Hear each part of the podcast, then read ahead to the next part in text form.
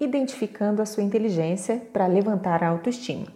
Você já fez teste de QI, quociente de inteligência? É um instrumento de avaliação proposto para quantificar sua capacidade cognitiva por meio de questões que envolvem, em sua maioria, raciocínio lógico e conhecimentos em matemática. Os testes usados para classificar as pessoas, conforme índices estatísticos de inteligência, surgiram em pesquisas no final dos anos de 1800 e aperfeiçoadas com categorizações específicas, considerando como inteligência normal ou na média as pessoas que atingissem pontuação entre 90 e 109. Se você já respondeu as questões do teste e recebeu nota inferior e se sentiu uma burrinha, larga a mão.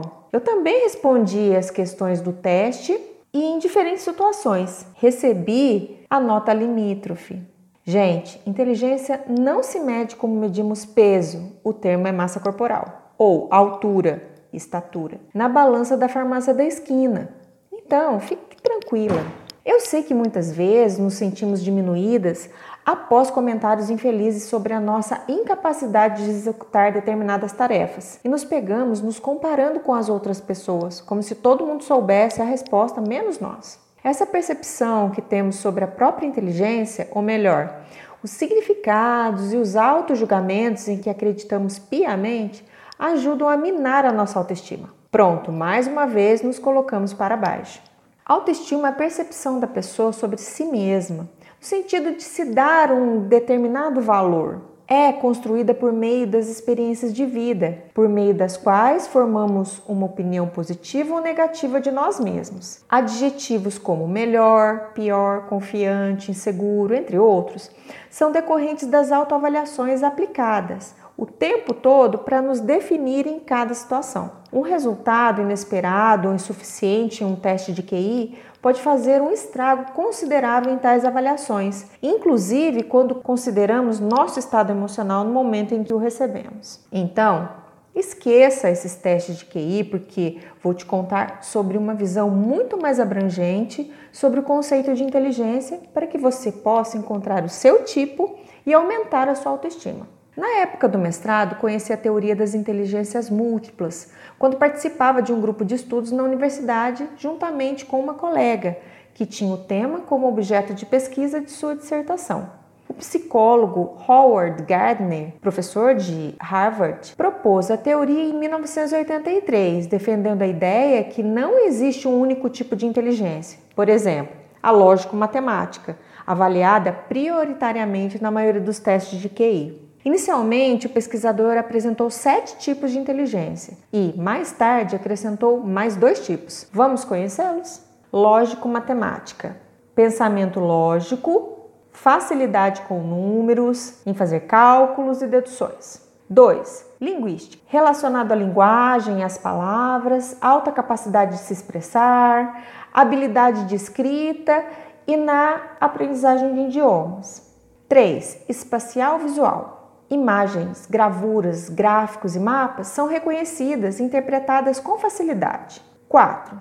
Físico-sinestésica. Grande potencial para usar os movimentos corporais, as sensações, o toque, o manuseio com a finalidade de aprender e solucionar problemas. 5. Interpessoal capacidade de compreender as pessoas, identificar suas intenções e desejos, preferência pelo trabalho em equipe, pela comunicação com outras pessoas e, como consequência, facilidade de se relacionar em sociedade. 6.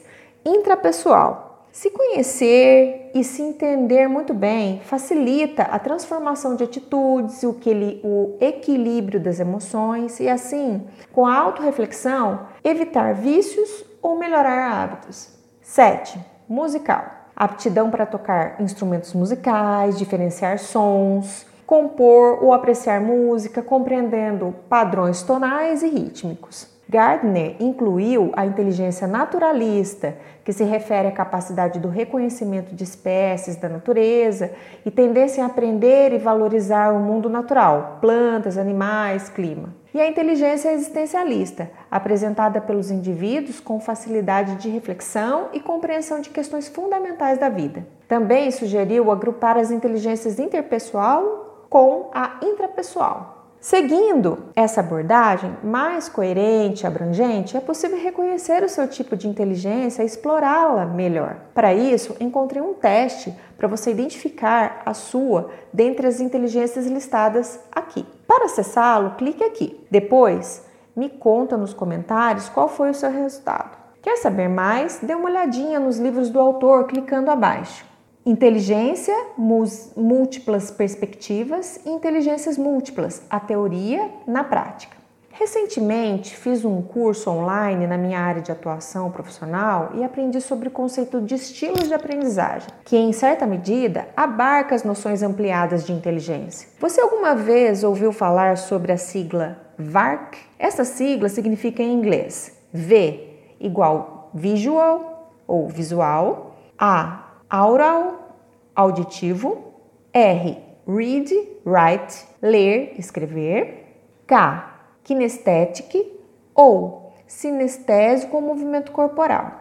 Essa teoria mostra que nós temos preferências por determinadas estratégias de estudo, pela facilidade em aprender usando metodologias específicas ou ao combinar diferentes métodos ou tecnologias de aprendizagem. No caso, estudo multimodal.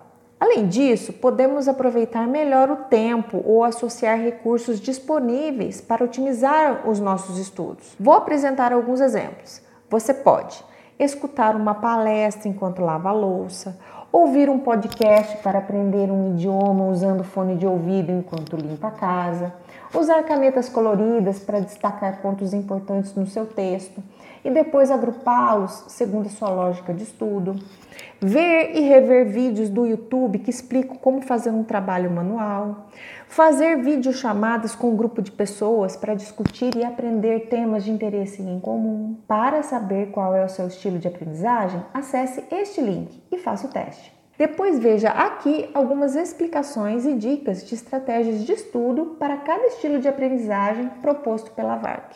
Pausa para a música. Escolhi uma música romântica de uma banda de rock que fez muito sucesso na década de 80. Hoje vamos entrar na balada da canção Forever, do grupo de cara pintada Kiss. Porém, não escolhi a versão original, mas a interpretada juntamente com uma orquestra sinfônica. Clique abaixo para relembrar. Voltando ao nosso texto, alguns pontos relevantes devem ser destacados. Não existe genialidade em todas as áreas. Sempre falo para os meus alunos que ninguém é bom em tudo ou ruim em tudo. Temos habilidades que devem ser incentivadas para que possam despontar e dificuldades que devemos nos esforçar um pouquinho mais para que possamos nos desenvolver. Tudo isso é perfeitamente normal. Nascemos com um vasto potencial e estamos aqui para ser o melhor que podemos ser, segundo o nosso empenho. Assim, antes de julgamentos equivocados sobre ser desprovida de inteligência, reveja tudo o que conversamos por aqui e pense que quem emitiu essa opinião a seu respeito talvez seja apenas desinformado e o seu palpite azedo merece ser ignorado. Ou melhor, está aí uma oportunidade de colocar em prática sua capacidade de argumentação, explicando que inteligência é muito mais do que essa pessoa imagina. Bora dar um up na autoestima. Para terminar, não perca na próxima semana a novidade do blog Cresce Aparece.